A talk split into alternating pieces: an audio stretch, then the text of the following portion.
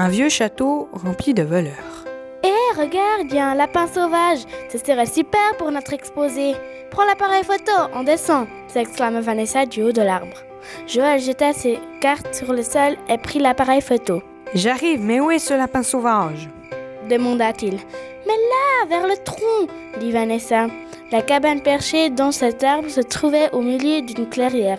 Les deux amis suivèrent ce lapin sauvage. Joël, un grand garçon, réussit à le prendre en photo et le suivit jusqu'à ce qu'il découvrit un vieux château abandonné depuis longtemps. Ce château était très vieux, il était entouré de ronces et d'araignées, et il avait aussi quelques fissures. Intrigués, ils y entrèrent avec curiosité. À peine étaient-ils rentrés qu'un filet leur tomba dessus. Vanessa cria et Joël mit brusquement sa main devant la bouche de Vanessa après quelques secondes. Pas de panique, j'ai un couteau suisse pour nous délivrer de ce filet sans problème, rassura Joël.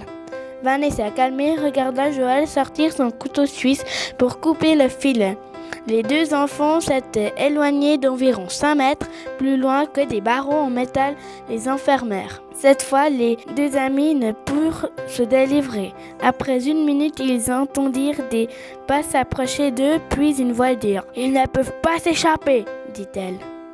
Allons voir nos prisonniers. Vanessa et Joël étaient en grande panique. Ils ne savaient plus quoi faire.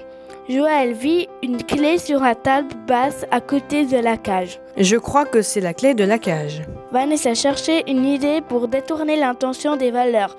Tout d'un coup, elle se rappela qu'elle avait laissé son ordinateur dans un couloir sombre et avait un attel qui était relié à son ordinateur. Elle mit une musique sur son ordinateur grâce à son attel.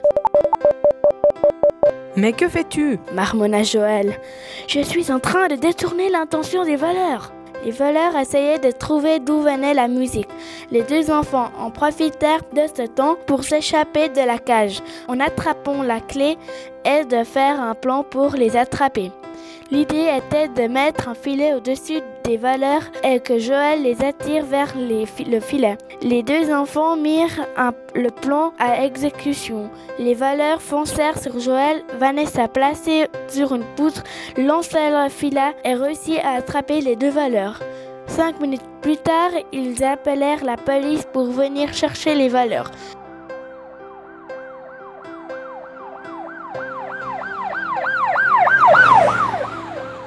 Joël et Vanessa sortirent du château en étant soulagés.